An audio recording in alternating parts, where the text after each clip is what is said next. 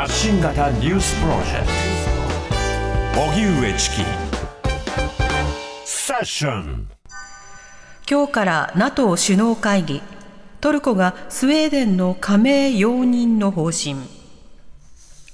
NATO のストルデンベルグ事務総長は10日トルコのエルドアン大統領とスウェーデンのクリステション首相と会談しました。ここでスウェーデンの NATO 加盟にこれまで難色を示していたトルコが一転加盟に向けた批准手続きをなるべく早く進めることで合意したということです。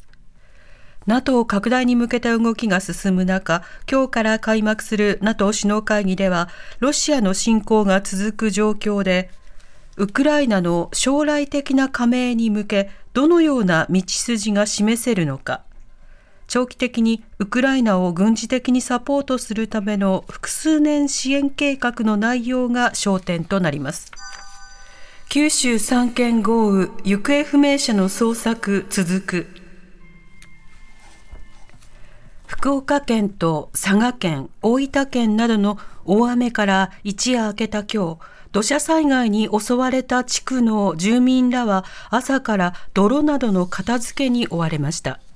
これまで福岡県と佐賀県で合わせて6人が死亡していて、安否不明者の捜索も続いています。福岡、佐賀、大分の3県では昨日線状降水帯が発生し断続的に激しい雨が降り続いたため気象庁は引き続き土砂災害に厳重に警戒するよう呼びかけています観測史上最も暑い1週間に国際機関が発表 WMO 世界気象機関は10日暫定的なデータとして今月第1週の世界の平均気温は観測史上最も暑い1週間だったと発表しました。また、今月7日に記録した世界の平均気温は17.24度で、過去最高だった2016年8月16日の16.94度を0.3度上回っていて、いずれの年も太平洋の海面水温が高くなるエルニーニョ現象が発生していたということです。WMO は今後気温がさらに高くなる可能性があるとしています。一方、環境省と気象庁は今日、熱中症の危険性が極めて高くなる危険な暑さが予想されるとして、今年に入ってから最も多い20都県の合わせて22の地域に熱中症警戒アラートを発表しています。西村大臣が福島を訪問。処理水の放出計画を漁業関係者に説明。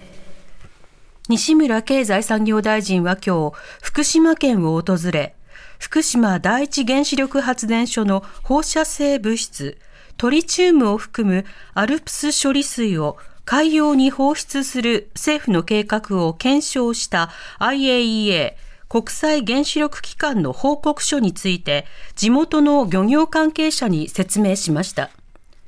県漁連の野崎会長は冒頭の挨拶で我々は基本的に処理水の海洋放出には反対の立場だと述べました。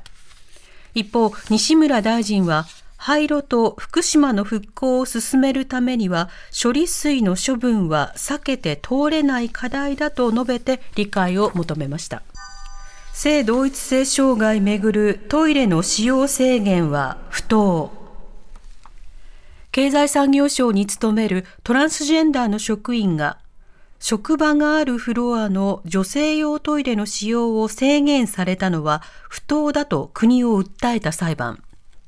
最高裁は二審判決を取り消し、職員側の訴えを認めた一審判決が確定しました。最高裁が性的マイノリティの人たちの職場環境について判断を示したのは初めてです。訴えを起こしたのは戸籍上は男性で性同一性障害と診断され女性として生活する経済産業省の50代の職員経産省の勤務するフロアの女性用トイレの使用を認めず、2階以上離れたフロアの女性用トイレを使うよう制限したことは不当だと国を訴えていました。一審の東京地裁は職員の訴えを認めましたが、二審の東京高裁は不合理とは言えないと逆転敗訴。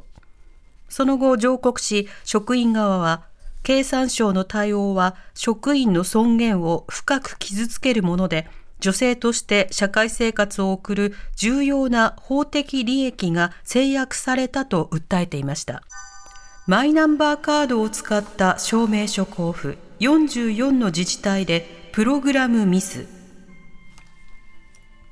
河野デジタル大臣は今日の会見でマイナンバーカードを使った自治体の証明書交付サービスで全国44の自治体でプログラムミスが確認されたと明らかにしました。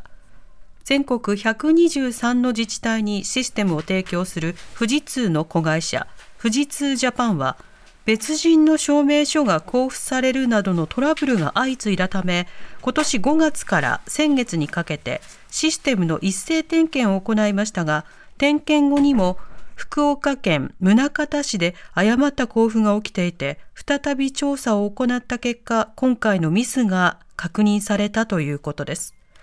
デジタル庁はサービスの停止とシステムの改修をできる限り早く行うよう富士通ジャパン側に要請しています。おしまいに株価と為替の動きです。今日の東京株式市場日経平均株価、昨日に比べ13円ほど高い32,203円57銭で取引を終えました。一方、東京外国為替市場円相場午後4時現在、1ドル140円58銭から61銭で取引されています。TBS ラディオ発信型ニュースプロジェクト Fashion.